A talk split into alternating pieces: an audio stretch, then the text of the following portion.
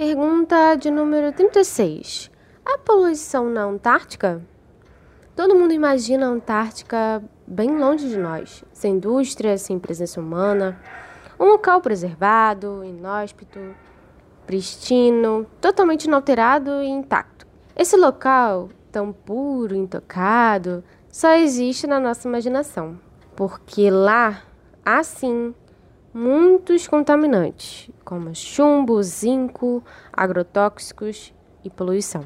Já encontraram até cocaína nas águas e no gelo da Antártica. Mas como todos esses contaminantes chegam na Antártica se lá não há indústria, nem plantação para usar agrotóxico? Nosso planeta todo está conectado pelo ar e pelo mar. E é assim que os contaminantes chegam em um lugar tão isolado. Os contaminantes em locais mais quentes evaporam e são levados pelo ar até lugares mais frios. Chegando lá, eles precipitam e se acumulam na neve e nas geleiras. Joey McConnell, do Desert Research Institute, em Reno, Nevada, afirmou que a poluição por chumbo chegou à Antártica muito antes de qualquer ser humano chegar ao continente gelado, sendo que esse chumbo provavelmente tenha vindo da mineração de chumbo na Austrália. Existe também a influência das aves para levar os contaminantes para a Antártica. As aves migram para diferentes locais e se alimentam de peixes. Esses peixes se alimentaram de insetos ou larvas que comeram vegetais que estavam contaminados.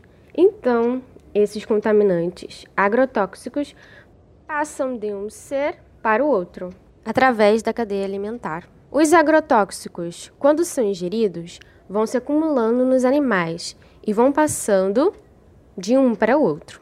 E assim, as aves cheias de contaminantes voltam para a Antártica. Agora, com a existência das estações antárticas, nós humanos também influenciamos muito na chegada de contaminantes na Antártica.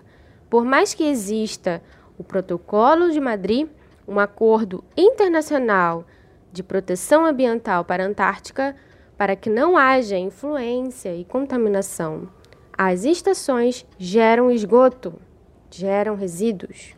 Mesmo com todas as regras do Tratado da Antártica, ainda podemos encontrar grandes quantidades de lixo pelas praias, incluindo itens de metal, de madeira, óleo e plástico. Nós pesquisadores usamos tratores, navios, botes, energia dísel e em um local que não deveria ter nada, o mínimo já é grande coisa.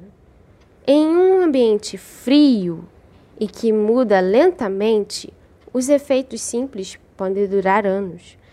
A matéria orgânica, por exemplo, pode levar décadas para se decompor. Os pesquisadores, os turistas, os trabalhadores, os militares, todos utilizam filtro solar, shampoo, sabonete, perfume e, mesmo que haja tratamento de esgoto, isso acaba caindo no ambiente e fica na água, no solo, no gelo, nos peixes, nas aves, nos mamíferos. Mesmo não querendo, e em prol da ciência, indiretamente o ser humano está destruindo e contaminando a Antártica.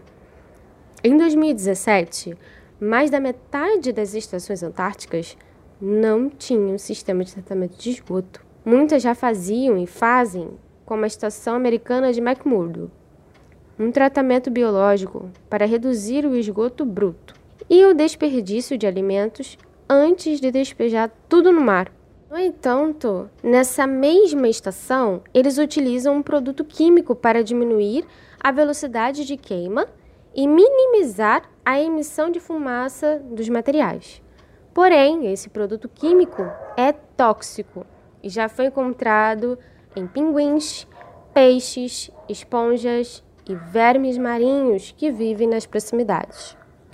Os níveis desse produto ali perto da estação americana estão próximos ao das regiões altamente populosas da Europa e dos Estados Unidos. A estação americana não é a única que apresenta produtos químicos por perto. O pior é que alguns contaminantes que estão lá na Antártica congelados, acumulados há milhares de anos, podem começar a aparecer novamente. Com o gelo derretendo, tudo isso vai ser liberado e voltar para o ambiente. Você já parou para pensar quantos poluentes serão liberados à medida que o gelo antártico vai derretendo?